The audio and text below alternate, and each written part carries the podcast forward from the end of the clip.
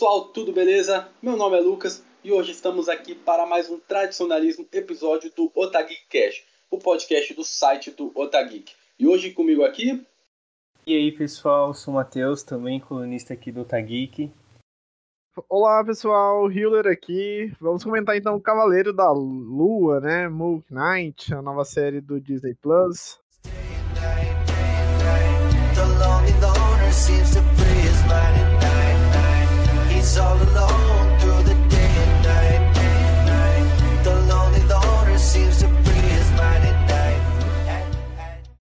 Como o Hiller disse, a gente vai falar sobre Cavaleiro da Lua, tudo que nós achamos sobre essa série da Marvel, mais uma série disponível no Disney Plus. E antes de mais nada, se essa é a sua primeira vez em nosso podcast, já vou pedir para vocês o seguir, independentemente do agregador de podcast que esteja nos ouvindo neste momento. E aproveite para conferir o nosso site que é otageek.com.br. Todo dia tem matéria nova lá aguardando vocês. E antes de mais nada, o Hiller vai passar para a gente aqui a sinopse de Cavaleiro da Lua. Exatamente, gente. Faz tempo que nós não gravamos podcast, né? Vamos. Uh, antes de falar sobre a sinopse, eu queria dar um aviso, pessoal. É, agora nós vamos abrir um espaço para vocês participarem do nosso podcast comentando. Vocês podem participar dos programas ao vivo, comentando pelo chat do Discord. Uh, e quem quiser pode até abrir o microfone, dependendo ali, a gente consegue abrir um espaço para vocês terem voz no nosso podcast, porque a gente quer interagir com a nossa audiência e vocês também podem nos enviar e-mails. Agora a gente vai aceitar e-mails pelo otageekbr.gmail.com. E aí, que sempre tiver alguma coisa de interação, vocês podem mandar relatos, mandar sugestões de pautas, enfim. O link para o Discord, ele está na bio do nosso Instagram, mas a gente vai continuar divulgando nas outras redes sociais. Mas bora lá para a sinopse então. Em Cavaleiro da Lua, a gente acompanha o Steve Grant, Steven Grant, que é um gentil e educado funcionário de uma loja de souvenir, de uma loja de souvenir que é atormentado com apagões e memórias de outra vida. Steven descobre que tem transtorno dissociativo de identidade e divide o corpo com o mercenário Mark Spector. Então, essa é a sinopse oficial. Lembrando que a série é do Disney Plus, tem aí seis.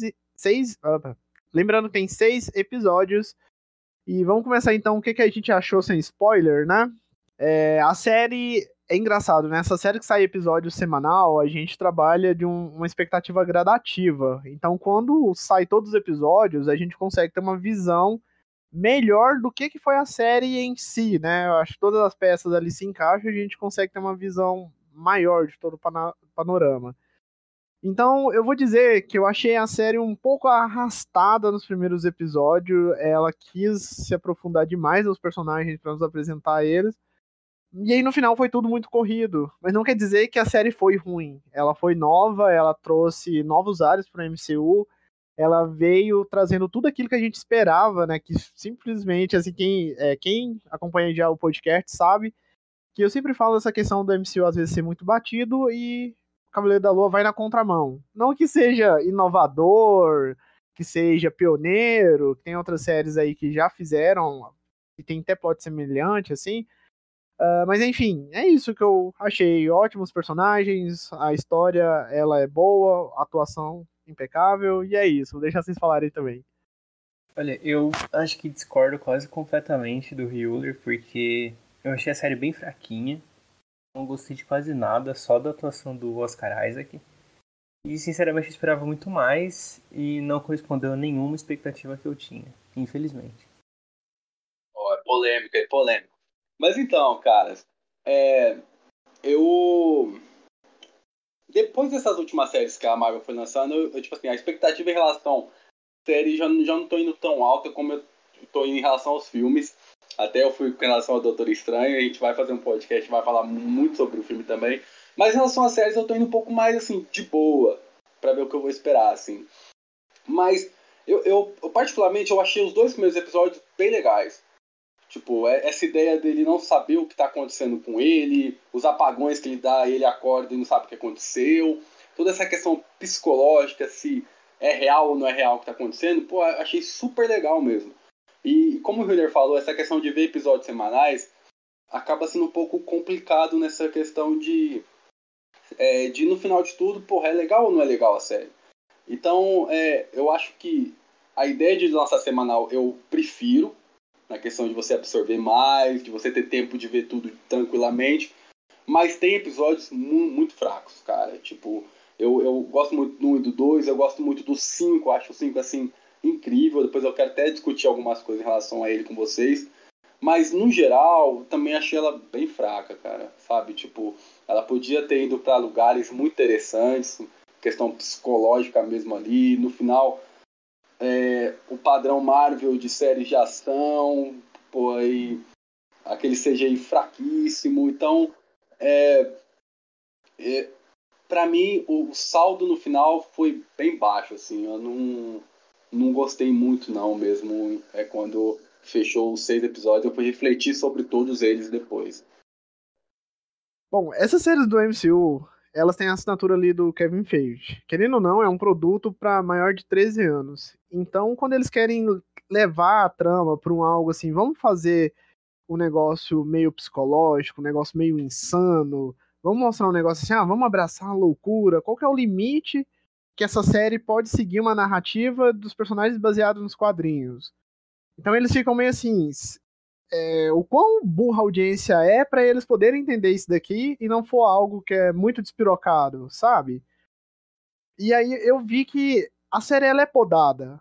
É legal apresentar a mitologia dos deuses, do né, mostrar que tem heróis em outros países, que o MCU não é só os Estados Unidos ali, é ótimo, dá novos ares mas mostra esse negócio que um personagem que não pode. Ele é brutal e é sombrio, só que a série não pode ser. Então eu acho que isso complicou muito.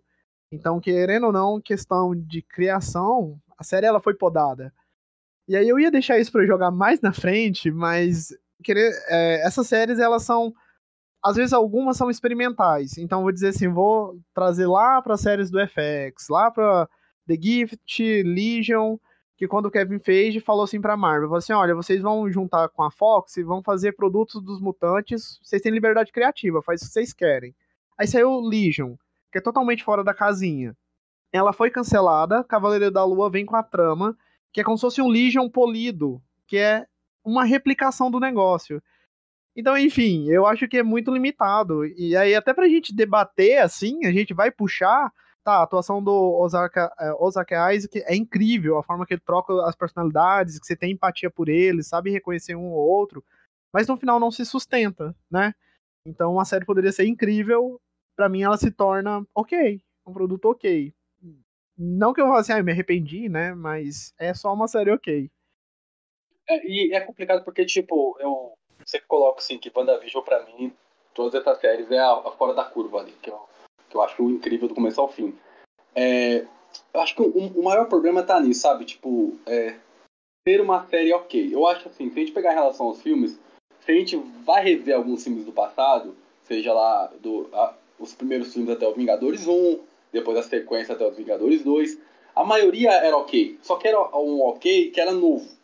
E agora, tipo assim, eu acho que tem que sair do ok, sabe? Tipo, é, é, tem que ter algo diferente. E a partir do momento que ela tem a oportunidade e não faz, é que para mim é o pior, sabe? Que nem. É, eu, eu até queria falar, depois a gente pode entrar nos spoilers e tudo mais, mas tipo, em relação a Lydium pra mim, sabe? Que nem o episódio 5 pra mim, tipo, tinha muito pra ir pra Lydium, sabe? Tipo, é, focar mesmo nisso, sabe? É um problema psicológico, não romantizar isso, porque é um problema de saúde que ele tem. Hum. E pra mim a série ela foi é, no, no cômodo, sabe? Tipo, não, gente, é, ele, ele é um herói e pronto, final, sabe? E, e, aquele final aberto, que você não sabe muito bem o que está acontecendo, é, pô, tipo, pra mim não, não funciona mesmo, não, sabe? Tipo, é, no final das contas é um saldo negativo mesmo em relação a tudo que a Marvel vem planejando. Até porque, tipo, cara, o Oscar Isaac é um puta ator, sabe? Então, tipo, até agora a gente não sabe se vai ter um 2, aí tem um, uma cena pós-crédito que dá a entender que vai ter um 2. Então, pra onde que tá indo, sabe, essas séries? Beleza, WandaVision é, é um, ela tá lá porque tem o filme agora Doutor Estranho. Ah, possivelmente a Gavinha Arqueira vai ter uma sequência, o Capitão América com o Sam também vai estar, tá, mas tipo, cara, a série ela tem que se sustentar em si. Eu acho que essas séries não estão conseguindo. E você, Matheus, o que tem mais para acrescentar aí? Ah, então, eu fiquei muito frustrado porque falaram que seria como se fosse um novo Demolidor, só que do MCU. Porque era uma série com cenas de ação boa, tinha uma...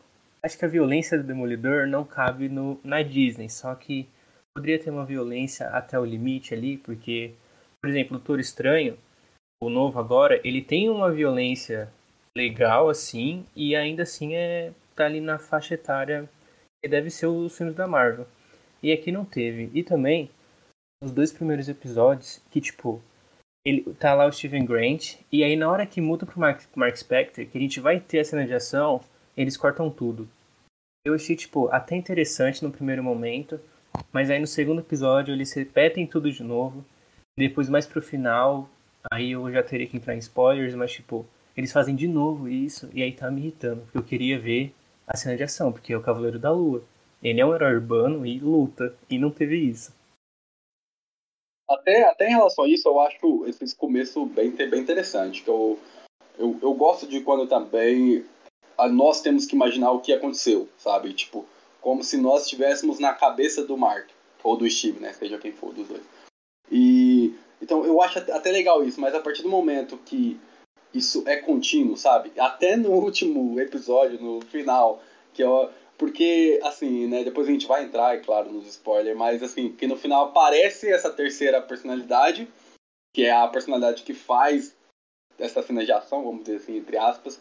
Então eu acho que fica um pouco é, desconecto isso, sabe? Tipo, em nenhum momento a gente vê esse personagem em ação, né? Em ação que eu falo, ele, ele aparecendo de fato, e no final mostra que ele é, tipo, o, o malvadão, o malvadão assim, da, da, das personalidades. Então, eu gosto desse começo, até como o Matheus falou, tipo, porra, o que, que, que, que aconteceu? Quem é esse cara? E no final, sempre se repete esse medo da classificação indicativa. Então é, é complicado, cara. De, deixa muito a desejar mesmo. É, enfim, é, aí outra coisa também é que, tipo, nos quadrinhos, o Stephen Grant, ele não é desse jeito. Eles deixaram ele muito descaracterizado. Colocaram ele, tipo, meio bobo, assim. Achei bem sem graça, porque, na verdade, é tipo assim. Mark Spector, ele é o Cavaleiro da Lua. E aí ele é um mercenário. Então ele vai lá, mata as pessoas por dinheiro, beleza. Enquanto isso, o Stephen Grant, ele é como se fosse um Bruce Wayne. Então ele é rico, ele pega o dinheiro que o Mark Spector ganha como mercenário e consegue ser tipo um dono de indústria bilionário, entendeu? Eu até entendo que eles podem ter feito isso para distanciar do Bruce Wayne e do Batman, só que me incomodou esse Steven Grant todo bobão e sem graça. Eu não tenho bagagem dos quadrinhos Cavaleiro da Lua, então eu não me, incomodei, não me incomodei tanto, né? Eu vi mais pela questão. É, é uma adaptação. Agora fala assim, ah, se, como é que fala? Eles tentaram fazer assim, ah, o personagem ele vai ser uma mistura de um Batman, mas não é um Batman. Mas olha, é um Deadpool também, é um Deadpool diferente. Imagina quando o Deadpool topar com ele lá no futuro do MCU. Então eu até penso assim, que esse personagem ele teve a sua série para ele ser inserido e para apresentar esse universo mais de horror, né, esse universo mais dark pra Marvel trabalhar com ele, ou então, né, tentar aprofundar ele mais em outras produções, de forma coadjuvante, não sei, é especulação, é o que eu acho. Porque, querendo ou não, fala assim, uma série do Cavaleiro da Lua se sustenta antes de sair, porque She-Hulk se sustenta, Miss Marvel se sustenta, tudo agora foi feito se sustenta, então até o motivo dessa série existir é um pouco questionável. Perdoe-me fãs Cavaleiro da Lua, né? Que deve existir por aí. Então, eu acho que até assim, é, puxando isso que você falou, eu acho até, tipo assim, é, era um. Vamos dizer que é um produto um pouco mais arriscado, porque era um personagem que, era, que nunca existiu, né? No, dentro do universo da Marvel. Porque a gente teve séries de personagens que já apareceram, a gente tem ali a, a Kate Bishop entrando, mas o Gavião Arqueiro ele já existia, então, querendo ou não, tem personagens conhecidos ali. E, e, e nessa não, todos todos são novos. É, nesse ponto, eu achei até. Tipo, eu também, como Hilder, não tenho bagagem nos quadrinhos para falar sobre essa mudança, essa interpretação em relação ao personagem, mas eu acho que nisso até funciona em, em, em certo momento. Mas, cara, quando você vai decorrer, cara, pô, os dois personagens ficam chatíssimos demais, cara.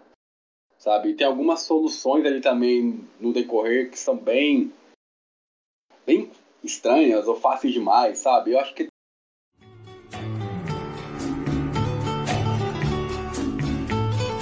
I can remember when we walked together sharing é, então beleza, então a gente vai entrar agora de fato nos spoilers. Se a gente, galera, se a gente falou um pouquinho aí de algum tipo de spoiler, porque a gente meio que empolgou aqui, é, são coisas pequenas, nada que pode atrapalhar a sua primeira é, assistida na série, mas assim, agora de fato a gente vai entrar mesmo na história da, da, da, da série e trazer todos os spoilers que, que tiverem em relação a ela. Uh, eu vou puxar aqui com vocês, tipo assim, falando em relação à história, à trama e tudo, tudo mais. Que eu acho o começo muito legal. Tipo, a cena dele se amarrar na cama, dele colocar areia para saber se ele saiu, dele colocar alguma coisa na porta dele não conseguir dormir, né, que ele dorme no ônibus, acho essa ideia toda legal. Dele também é, tá no, no, trabalho, não saber o que aconteceu, chamar depois uma, menina que marcou um jantar com ele, ele aparece dias depois. Eu acho essa ideia muito legal, cara, muito foda mesmo. E até como uma apresentação de personagem, porque tem um carisma, tem um, um, uma, uma preocupação de nós como telespectador, tipo, cara, o que tá acontecendo com ele? Eu acho isso muito foda mesmo como se interessar por um personagem que a gente não conhece. E, tipo assim, e com vocês, como foi essa primeira. É, essa primeira. Esse primeiro contato com esse personagem? O Matheus tinha conhecimento mais dos quadrinhos, o Hillier parece que não, mas como que foi é, para vocês? Ah, no começo eu, eu estranhei um pouco, mas tipo, foi o que eu falei, eles meio que fizeram isso para distanciar do Bruce Wayne, talvez, porque é bem parecido. Então eu falei, ah, vou, vou comprar ideia aqui. E aí, até que, tipo, ver que ele tá confuso no primeiro episódio, eu gostei disso para mostrar tudo que. Como é a cabeça do Steven. Só que aí depois, no segundo episódio, eles repetem aquela cena de ação. Isso me irrita, porque eu queria ver a cena de ação. E aí foi tipo, a série foi enchendo o saco. Até no final do primeiro episódio, quando aparece. Quando ele vira o Cavaleiro da Lua e começa a bater naquele bicho esquisito, até aquilo, tipo, me irritou, porque não mostra, só mostra do nada o bicho sendo jogado na parede e no chão já. O que realmente me decepcionou nessa série foi a falta de cena de ação. E a primeira impressão já não foi boa desde o começo. Olha, é, o que me prendeu no começo foi a atuação do Ozak, Ozak Isaac, né? Eu tava. Nossa, perdão. O que me prendeu no começo foi a questão da, das atuações, da atuação em específico do Ozak Isaac, né? Porque, querendo ou não, a gente sempre fica apreensivo quando ele vai fazer um personagem novo. E aí eu fiquei. Eu não sei, eu achei meio maçante aquela questão de: olha, vamos ter todo esse suspense para revelar que existe uma segunda personalidade e esse personagem aqui não sabe disso. Nossa, olha, vamos mostrar os reflexos e tal. Eu acho que esses, os, principalmente os dois primeiros episódios, eles tomaram um tempo ali que seria necessário nos engajar, ter mais cena de ação. Não que por não ser a série é mais ruim, mas eles seguraram tanta coisa, igual eles poderiam tanto ter aprofundado na mitologia dos deuses. Quando saiu os primeiros episódios, a gente ia no YouTube, você via canal especulando, aquela coisa de, ai, ah, tem ligação com Thor. Então, eu não sei se a culpa é da Marvel de criar essa, essa alta expectativa nos fãs com, é, com vazamento, com essas coisas assim de engajamento, e aí, quando não supra expectativa, é um negócio muito broxante. Ou se o negócio realmente é ruim, eu não quero falar que o negócio é ruim, porque eu acho injusto né, a gente desmerecer quem lá da produção fez um trampo bom. Às vezes sei lá, a trilha sonora pode ter sido boa, a só foi ruim, mas enfim. É isso, é sobre isso. E, tipo, além de tudo, eu, eu acho que na questão da história da, da, da série, ela, ela, é muito confusa em vários aspectos, sabe? Tipo, é, é, vamos, vamos, puxar aqui agora a questão do, dos deuses. Cara, tipo, eu, eu não consigo compreender ao certo essa questão deles quererem um avatar, porque Assim, vamos até refletir aqui sobre, vamos, vamos assim, até vamos adiantar aqui no, no, no tem importância. Tipo, o porquê que eles precisam de um avatar, sabe? Se eles conseguem brigar entre si. É uma coisa que eu fiquei muito confuso em relação a isso, porque ao, ao mesmo tempo que, que parece que, que eles são importantes, no final eles, tipo, não são importantes nenhum. Tem algumas cenas que eles aparecem em tal lugar, sendo que eles estavam é, desesperado para achar o lugar que era, eles aparecem já, já, já na cena. Não sei se o Matheus, por ter uma bagagem dos quadrinhos, consegue decifrar isso melhor, porque para mim, num todo, essa trama foi muito confusa, cara, muito confusa mesmo.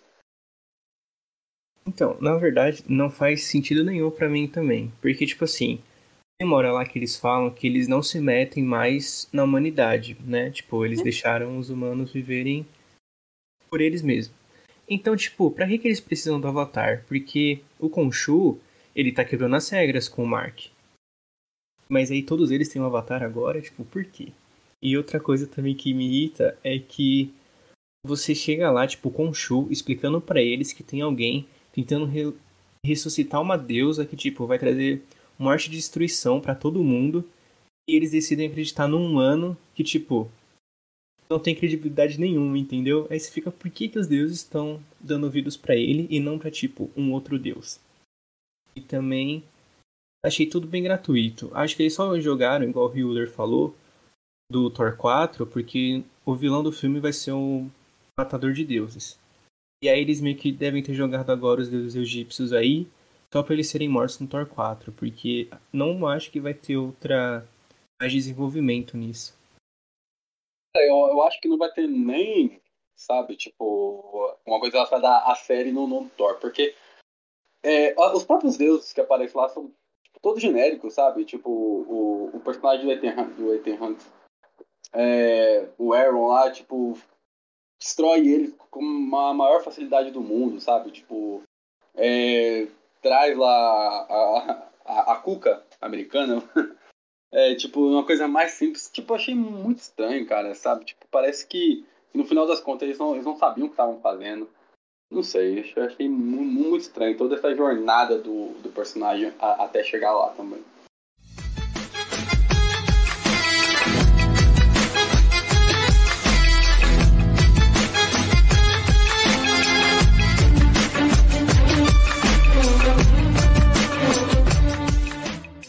Mas falando agora de coisa boa, o que a gente precisa chamar a atenção é que os atores estão muito bem. O Oscar Isaac, que está incrível no papel, e o Ethan Hawke, que faz o vilão, ele também está mandando muito bem. Eu até acho que é a primeira cena do primeiro episódio que ele chega e coloca aquelas sandálias com caco de vidro.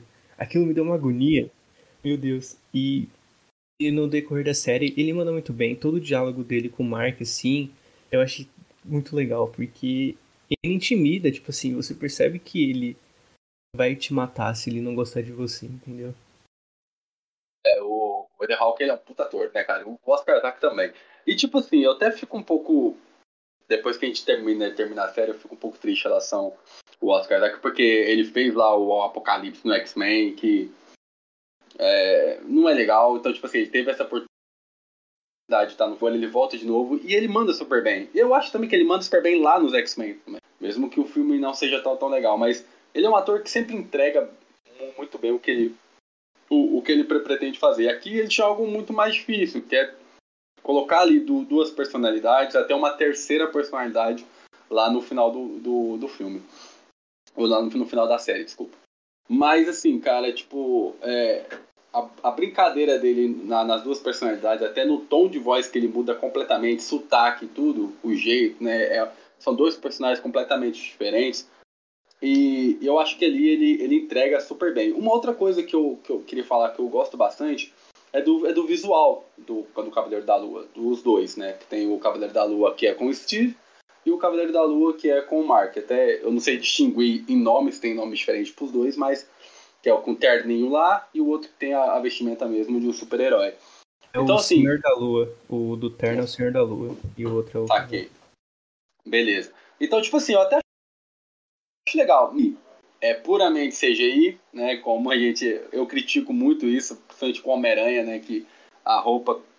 Se ela existe, ela é, é poucas vezes mostrada né, no Homem-Aranha, que é praticamente tudo em CGI e tal.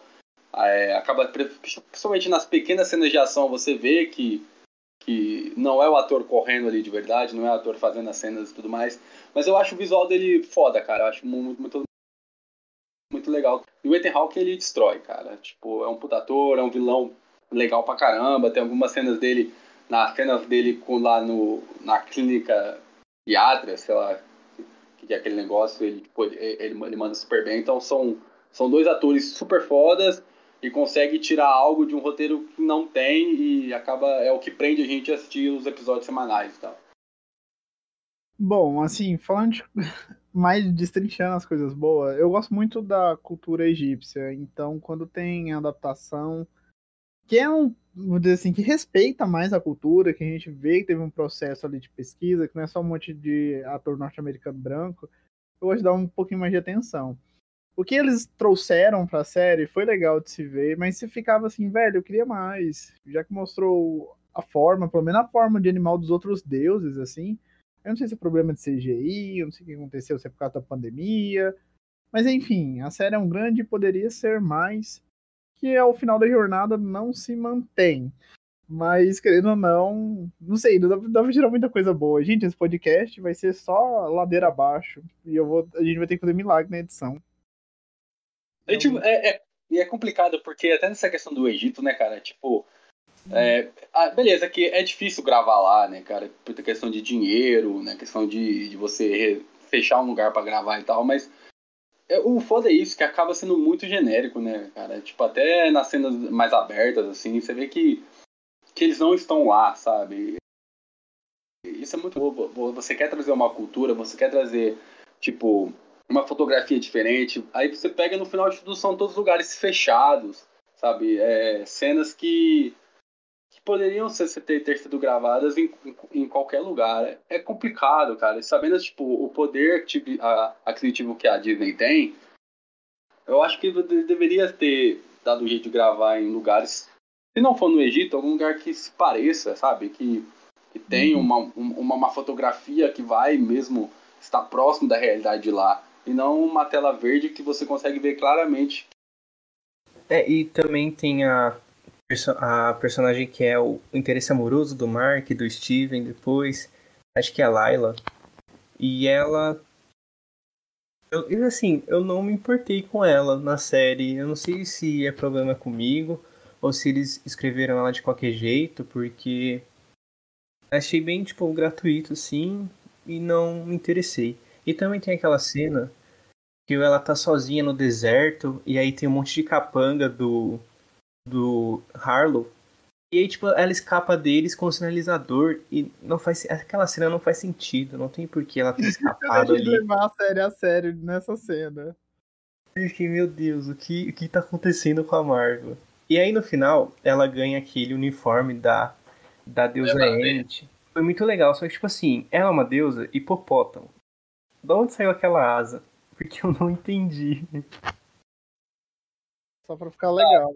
É o estilo. Eu, eu, é, ali foi pra, pra fazer uma semelhança à, à Mulher Maravilha e ela não precisar falar.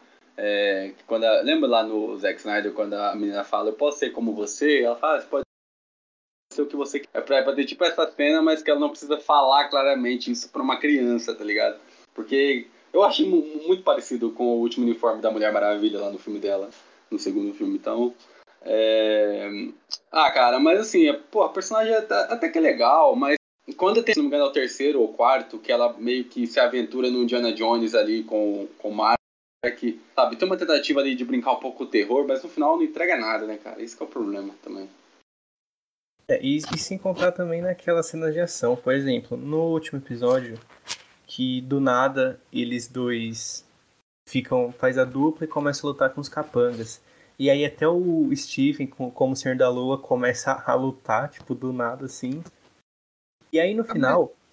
Ah, desculpa, desculpa, Matheus, só complementando. Porque tem um momento lá que eles têm aquela conexão, que aí eles falam que, ah, não, na questão do barco, ah, o meu corpo é o seu corpo, então as suas habilidades são as minhas habilidades. É meio que eu acho que eles bloqueiam acesso ao físico, a estratégica física do Mark. Assim, eu interpretei desse jeito, porque eles falam um negócio assim. É, realmente pode ser isso.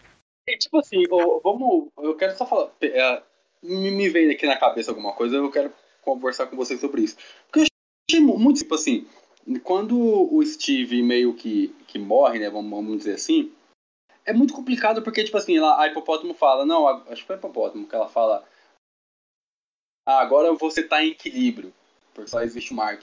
Aí eu pensei, cara, como assim o, pra o Steve tinha, que estar tá com ele, sabe? Então, às vezes há caminho que é muito, é muito estranho, porque se o criou o Steve nessa outra personagem ajudar ele em momentos ruins, porque a partir do momento que o Steve morre, vamos pôr entre aspas aqui, ele morre, agora ele, ele, está em equilíbrio, vai atrás do Steve e ele consegue voltar à vida. Então, tipo, é, é, é muito. Cara, é muito errado isso, cara. É, é tipo. Pô, Steve é importante, sabe, para ele. Então, é, é, algumas decisões de roteiro que eles querem puxar um drama ali, que no final das contas eles tiram o pé. O, eles fazem tudo errado, sabe? É, e, e, aí, se ele tava completo sem o Steven, o que aconteceu com o Jack Locke? Ele fica completo só com essas duas personalidades? Porque ele não morreu a terceira lá, personalidade né? dele. É, tipo, não faz sentido mesmo. Realmente, Mas... se a gente for destrinchar, tem que. É aquela coisa, né? É a experiência, se for procurar por menores, vai achar alguma coisa. أنا مش شايف فيكم حد انتوا عيال عايشين على الحق كل الناس عارفك وعلى القد كل الناس عارفة اني غشيم عمري في يوم ما احتجت لحد Assim, eu, eu queria então aqui, vamos, vamos, vamos, vamos dar uma, uma ajeitada aqui nesse programa pra gente parar de falar mal da série, beleza? Porque teve assim, o, vamos falar aqui sobre o, o, o quinto episódio, cara. Que pra mim o quinto episódio é, é fenomenal. Eu acho que a gente, pelo menos eu não tenho nada de ruim pra, pra, pra falar é, desse, desse quinto episódio que o Hiller até, até, destacou no começo aqui do programa falando sobre Legion. E eu acho muito parecido com o Legion e, e eu, eu tava, eu, eu tô assistindo, eu tava assistindo, né, que eu acabei já com a minha namorada e eu falei, caramba, esse episódio é maravilhoso. Eu tenho certeza que isso não vai continuar no sexto, mas era meu sonho que a série acabasse nessa questão que o manicômio lá que ele tá, aquele, aquela, aquele bagulho psicológico, tipo, aquele manicômio, era a realidade dele, tá ligado? Porque eu achei toda aquela discussão, toda aquela questão dele ir buscar as memórias do passado, ele com o Mark não querendo que ele veja o que aconteceu quando ele era criança. Eu achei todo aquele episódio fenomenal mesmo, assim. Eu, eu, quando eu, acabou, eu falei, caramba, que legal. E no final das contas não foi isso tudo no sexto episódio, né? Meio que descartaram isso. Mas, assim, é o ápice para mim da série. O ápice da série, isso, eu ia falar isso. É o, justamente, é o ápice da série. Eu acho que é o episódio que mais nos deixa animado, né? E aí vem o season final meio morto, assim. Mas o que mais vocês têm para acrescentar ao episódio, gente? Ah, é o episódio de Cavaleiro episódio... da Lua sem o Cavaleiro da Lua. E foi o melhor. é, é, e é isso mesmo, cara, porque é, é muito. Sei lá, muito genérico tudo. E quando eles pincelam algo mais profundo, eles, eles, eles largam de lado depois, sabe? E esse episódio, para mim, tipo. É incrível. Ainda podemos ter a chance daquilo ser a, a, realidade, mas eu acho muito provável que seja. Mas é assim, para mim é o, é o ápice da série, assim, é o episódio. É, é como se fosse o quarto do, do, do Doutor Estranho, sabe? Tipo, é, é, o, é o ponto fora da é o que vale a pena no, no, no final de tudo, assim. Hum. É, eu, eu gostei porque eu não tava ligando para ele até esse episódio. Porque aí tinha um desenvolvimento dele e aí eu comecei a me importar. E gostei dele. Do, das duas personalidades. Então é um episódio muito bom. Isso não tem como questionar. Gente, é... eu queria trazer uma curiosidade, que a gente tá falando de orçamento, de limitação. Eu vi uma matéria hoje mais cedo que tava falando assim que o Cavaleiro da Lua quase que ele teve uma participação de um personagem dos Eternos, que é aquele. É, que é o Kingo, que ter uma cena de flashback, né, do, no Antigo Egito. E aí o Kingo, que é aquele que solta aqueles, aqueles tiros pela mão, né, que é o indiano, ele ia se juntar a um dos avatares do Khonshu em uma luta contra a, a Mit. E aí essa ideia foi descartada por causa do orçamento. Então a gente vê que isso reflete em toda a série, em cenas de ação, em efeitos especiais. Então é, até em limitação da história, né? Pra onde que a série ia. Aí eu acho que justifica, não que justifica como desculpa, mas que aí a gente consegue entender melhor, né? Como que a série foi composta, como que ela foi criada. E isso é até complicado, porque, tipo assim, parece que quando a Marvel ela começa a listar tudo que ela vai fazer, ela, ela, ela tem um plano. E esse plano ele começa a ser mudado no meio do caminho, né? Assim, vendo agora, eu, eu não consigo entender, assim, que momento que seria interessante aparecer um Eterno ali, sabe? Tipo, no que a, a, agregar. É complicado por isso, porque, tipo, parece que no fundo, cara, tipo, pouco importa essas séries aí, sabe? Pô, se a gente pensar, quarta-feira, que foi o, o, lançamento do último episódio, foi o dia lá do, do Star Wars, né? Aí no aplicativo do Disney Plus, só uma curiosidade aqui, não tinha nenhuma aba falando sobre o último episódio de, de, de Cavaleiro da Lua, e era o dia de pré-estreia do, do, do, Doutor Estranho, então, tipo assim, parece que no fundo eles não ligam, cara, pra, pra essa série. Isso é muito complicado, porque tinha um potencial muito bom. E até em relação às cenas de ação, eu, gostaria de falar que, tipo, eu até acho legal o, a, a, cena final do Cavaleiro da, da Lua, tirando os deuses lutando lá. Eu acho até legal, sabe? Tipo assim, tem cenas que a câmera fica um pouco mais focada, com menos corte. E eu acho até, tipo assim, que acaba sendo interessante ele lutando ali. Mas no final das contas, tipo, cara, é isso, sabe? Tipo, sei lá. É, acaba sendo desse. É, porque a cena tá legal deles dois lutando. E aí do nada corta pra personalidade do Jack Locke que quase matar o Harlow e a gente não sabe o que aconteceu. Essa hora tinha que mostrar. Essa, Nessa cena mesmo. tinha que mostrar. Porque é, é, tipo assim, é aquele negócio. É, a gente pegar, tipo assim, num, num, num roteiro de filme, cara. Esconde, né? Você fica pensando o que, que é isso. No final ele tem, ele tem que te dar a recompensa, sabe? E ainda por cima que no pós-crédito ele aparece. Então, tipo assim, a gente tinha que saber quem ele é e o que ele faz. Então eu acho assim, é legal você ter a, escondido isso, você ficar pensando sobre durante a série, mas chega um momento que você tem que mostrar quem é esse cara.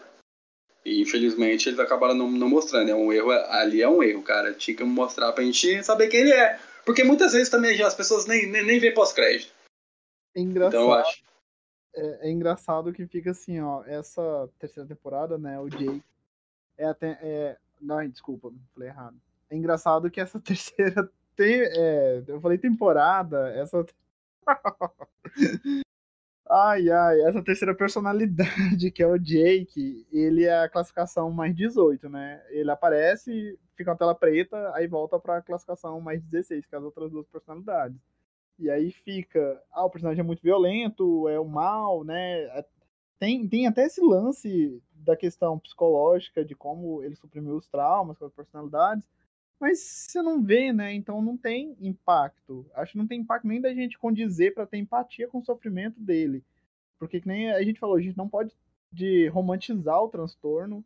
E aí quando a série foi sair, o, o Osaka Isaac falou assim, ah, eu aceitei que é um papel diferente, porque tem essa questão de educar a, a população em questão, a pessoas têm esse tipo de transtorno e tal, mas querendo ou não, a série ela vai pro lado caricato e às vezes até desrespeitoso com essas pessoas, penso eu, se a gente for olhar mais a fundo todo o discurso que eles dão ali. Então é, é complicado, né? E aí fica, a série não teve o orçamento que ela queria ter, é, ela poderia ser mais do que foi, ela foi bem limitada e fica com gancho para a segunda temporada, mesmo falando que não ia ter segunda temporada.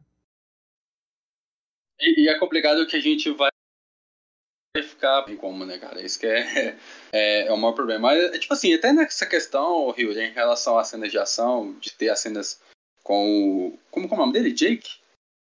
É, o Jake Locke. Locke, isso. como é que é, Matheus?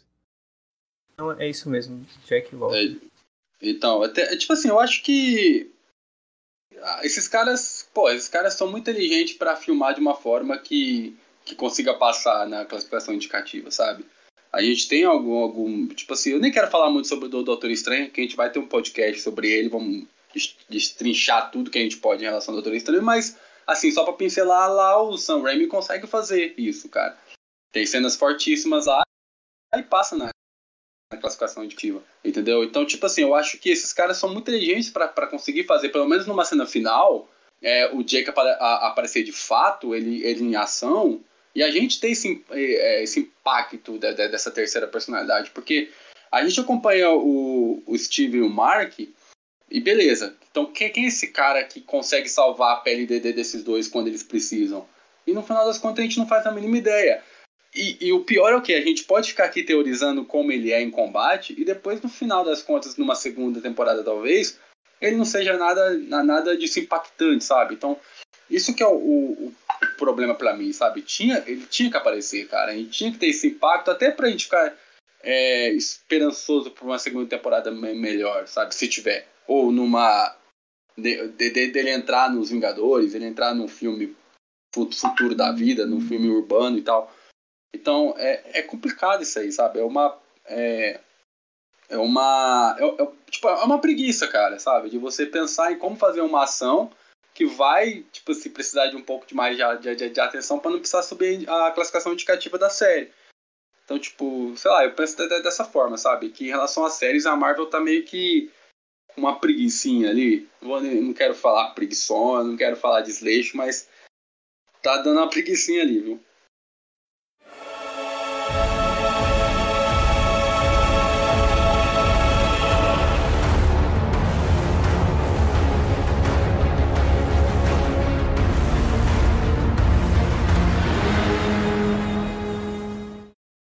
Então, galera, aqui puxando aqui já mais pro final do episódio, a gente vai falar um pouquinho do que, que a gente espera para a segunda temporada, uma possível segunda temporada, que até agora nessa gravação a Marvel não confirmou uma sequência com, com o Cavaleiro da Lua, seja em filme ou seja em série.